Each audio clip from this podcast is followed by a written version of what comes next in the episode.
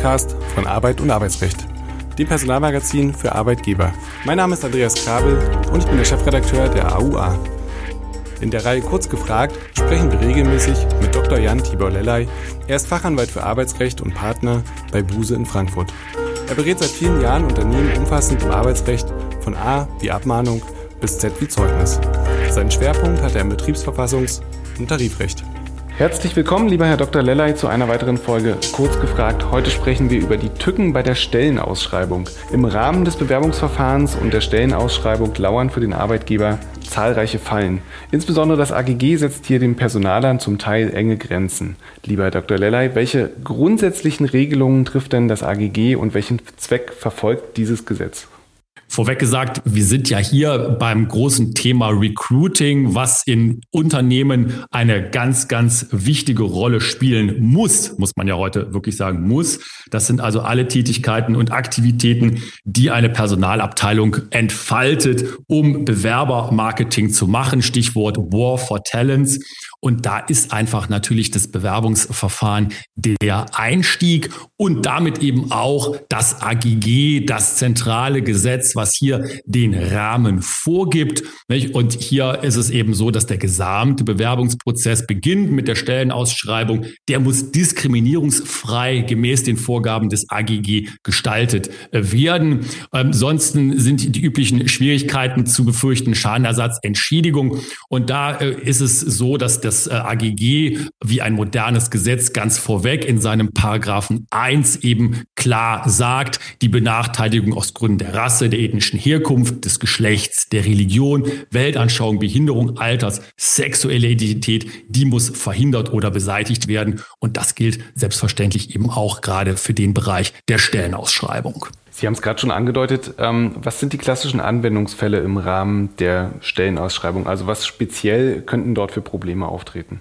Der Klassiker, Klassiker, wenn ich das so sagen darf, ist ja die Geschlechtsneutralität. Auch lange schon vor dem AGG war das ja ein Thema, was auch die Gerichte immer schon beschäftigt hat. Das ist eben wirklich auch hier wieder ein Ansatzpunkt. Also geschlechtsneutral müssen die Anzeigen formuliert werden.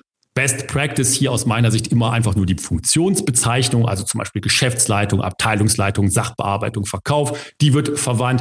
Andernfalls müssen nämlich alle geschlechtlichen Formen genannt werden, männlich, weiblich, divers. Und dann geht es weiter zu einem weiteren Klassiker, die Altersgrenze. Altersgrenzen darf man nicht reinschreiben. Also alle Altersangaben wie zum Beispiel bis zu 35 Jahren oder Formulierungen jung und dynamisch, fast auch schon ein Klassiker, oder das junge dynamische Team. Äh, das ist also alles verboten und indiziert verbotene Diskriminierungen. Und jetzt nur mal so als Praxisbeispiel, anstatt zum Beispiel zu schreiben langjährige Erfahrung, kann man ja auch genau die Anforderungen da formulieren, die an die Stelle gesetzt sind. Und ganz wichtig, eben auch Jüngere sind vor Ungleichbehandlungen geschützt. Ältere und jüngere Menschen, das fällt manchmal ein wenig unter den Tisch.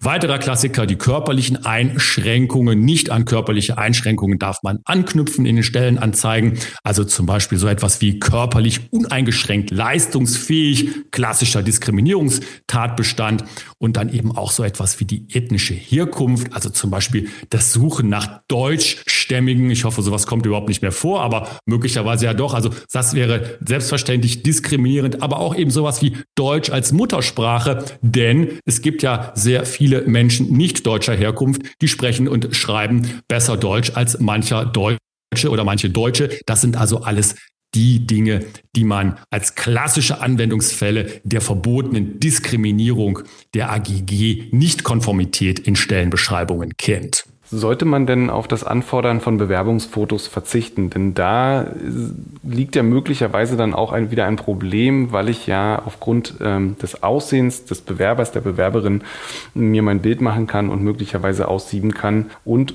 unter Umständen diskriminieren kann. Richtig, das ist ein Trend, der sich ein wenig mit Zeitverzögerung durchgesetzt hat. Äh, zum Beispiel in den USA ist das schon ganz, ganz lange absoluter Standard in Bewerbungsverfahren, in Recruiting-Verfahren, dass es keine Fotos gibt äh, und auch sogar ausdrücklich darauf hingewiesen wird, dass bitte keine Fotos eingesandt werden sollen bei Bewerbungen. Und ich glaube, das ist ähm, hier auch bei uns Best Practice, nämlich genau aus den Gründen, Herr Krabbe, die Sie gerade sagten. Es ist eben einfach so, dass man aufgrund eines Fotos, aufgrund einer Fotografie selbstverständlich Rückschlüsse auf zum Beispiel Herkunft oder sonstige Eigenschaften schließen kann oder machen äh, könnte, die aber mit dem Verfahren, dem Bewerbungsverfahren an sich gar nichts zu tun haben. Deswegen heutzutage aus meiner Sicht tatsächlich Best Practice keine Bewerbungsfotos, möglicherweise sogar einen Schritt weiter und darauf aktiv hinweisen als Unternehmen, bitte keine Bewerbungsfotos. Das ist insofern ganz spannend, wenn Sie sagen, heutzutage, ich will dazu eine kleine Anekdote erzählen. Vor einigen Jahren habe ich mich für die Station im Referendariat bei einer Kanzlei beworben und hatte ja, durch Zufall kein Foto zur Hand und habe äh, habe die Bewerbung so abgeschickt. Und ich wurde eingeladen, weil es so ungewöhnlich war, dass jemand kein Foto geschickt hat und die wollten einfach mal sehen, wer das ist. Also das, das ist so ein bisschen der Lauf der Dinge, der sich dann jetzt äh, so verändert hat. Kommen wir zu den Vorstellungsgesprächen selbst. Welche Fallen lauern denn dort und was sind die klassischen No-Gos? Welche Fragen sind tabu? Die klassischen No-Gos, die klassischen No-Go-Fragen sind ein wenig der Spiegel der unzulässigen äh, Eigenschaften beziehungsweise der unzulässigen Formulierungen in Stellenausschreibungen, geht allerdings auch weiter. Auch hier wieder ein Klassiker, der schon vor dem AGG ein Klassiker war, nämlich die Frage nach der Schwangerschaft unzulässig, aber auch die Frage nach der Gewerkschaftszugehörigkeit oder dem Familien Familienstand oder möglichen Heiratsabsichten unzulässig, unzulässig, unzulässig. Ähm, und ähm, auch eben natürlich so etwas wie ähm, sexuelle Orientierung oder insgesamt der äh, Gesundheitszustand. Das sind also alles Dinge, die unzulässige Fragen im Bewerbungsverfahren darstellen. Und man muss es aus meiner Sicht heute sogar fast noch ein wenig weiter treiben. Wir sprechen ja jetzt hier gerade über die juristischen No-Gos. Das sind aus meiner Sicht auch heutzutage auch fast als No-Gos, die zu Reputationsschäden des Unternehmens führen. Nicht? Also wenn sich so etwas rumspricht, dass solche Fragen gestellt werden, da ist natürlich das AGG, was droht, aber es ist eben auch ein Reputationsschaden. Sowas spricht sich rum und das ist kein gutes Bewerbermanagement und kein gutes Bewerbermarketing. Das stimmt, also das landet relativ schnell bei Twitter, LinkedIn und Co. Das sind ja letztlich nur zwei Zeilen, die da geschrieben werden müssen und da gibt es sehr viel Aufmerksamkeit im negativen Sinne. Die Gespräche könnte man jetzt auf die Idee kommen, könnte man protokollieren, einerseits vielleicht um eine Stütze zu haben, später für die Entscheidung, andererseits aber auch, um vielleicht zu vermeiden, dass äh, der Vorwurf kommt, ich habe diskriminiert und möchte das damit entkräften. Wie detailliert darf denn so eine Aufzeichnung sein? Ja, das ist auch eine ganz interessante Praxisfrage, die immer wieder kommt. Ähm, ich glaube tatsächlich, dass äh, professionell geführte Bewerbungsgespräche äh, in irgendeiner Form protokolliert werden. Ich kann mir auch gar kein Unternehmen vorstellen, fast, das nicht zumindest Leute in ein Bewerbungsgespräch schickt von Unternehmensseite aus der Personalseite, äh, die nicht sich ja Notizen machen in einem Bewerbungsgespräch, sonst müssten die ja wirklich alles im Kopf behalten. Man muss hier aber, denke ich, auf jeden Fall eben sich ähm, klar sein, was eben protokolliert wird oder ob es wirklich eben ein Protokoll in dem Sinne ist, dass das gesamte Gespräch aufgezeichnet wird. Das ist, glaube ich, auch nicht zulässig, denn hier muss man ja auch einfach sagen, möglicherweise wird ja doch ein bisschen über Smalltalk, also ein wenig aus dem eigentlichen Arbeitsbezug herausgenommene Dinge äh, gesprochen. Da kann man also dann Schwierigkeiten sehen bei Verletzung von Persönlichkeitsrechten. Aber durchaus möglich ist es ja, dass man sagt, also zumindestens die groben, äh, der grobe Verlauf des Gesprächs, der wird äh, protokolliert, niedergeschrieben. Ähm, und das kann ja auch ähm, mit dem Bewerber, der Bewerberin abgesprochen sein, dient dann beiden der Kontrolle und ähm, heißt dann auch eine Professionalisierung des gesamten Vorgangs. Aktuelle Inhalte, Gerichtsentscheidungen und weitere News aus der Arbeitswelt erhalten Sie auch mit unserem wöchentlichen Redaktionsnewsletter. Mehr Infos dazu finden Sie in der Folgenbeschreibung. Nun gibt es ja in der Regel mehrere Bewerbungsrunden und der Erstkontakt findet meist möglicherweise digital statt. Hm, kommt man jetzt aber zu dem letzten Schritt und lädt die Person ein, wer sollte da die Kosten für die An- und Abreise übernehmen? Denn ähm, ich bin ja dann schon bei einem Schritt als Unternehmen, wo ich sage, das sind Leute, für die nehme ich mir Zeit, das sind jetzt nicht mehr so viele. Ist es sinnvoll, da zu sagen, ich ähm, gebe da was dazu? Aus meiner Sicht wieder Stichwort Bewerbermarketing absolut sinnvoll.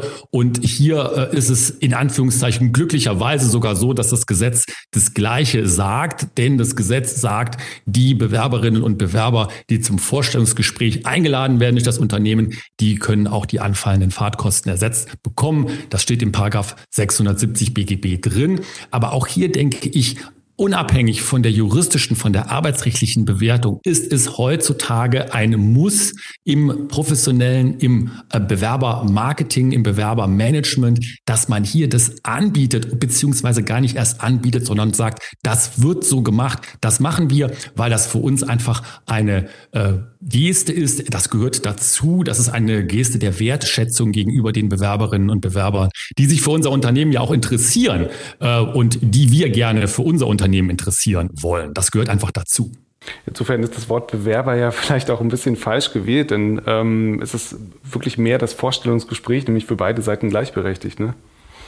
Absolut. Äh, das ist aus meiner Sicht überhaupt keine Plattitüde mehr. Das Bewerben ist immer wechselseitig heutzutage. Ja, also der, äh, die Bewerberin, der, der Bewerber bewirbt sich beim Unternehmen, ja, aber faktisch ist es ja heutzutage in ganz vielen Fällen so, dass das Unternehmen sich genauso bewerben muss. Nicht, dass man das äh, in den Vordergrund stellt, wie groß das Interesse ist, dass man natürlich auch die besten Leute ja gerne haben will und dass man ja auch als Unternehmen fast eben schon wie eine Bewerbung sich präsentiert und sagt, was man alles zu bieten hat und warum es sich lohnt, hier an Bord zu kommen. Jetzt sind wir chronologisch ähm, die Schritte durchgegangen, von der Stellenausschreibung bis zum Bewerbungsgespräch. Kommen wir zu der Zeit danach. Wie reagiert man denn als Arbeitgeber auf Nachfragen des Bewerbers während des Bewerbungsprozesses, beziehungsweise viel spannender wahrscheinlich nach einer Absage?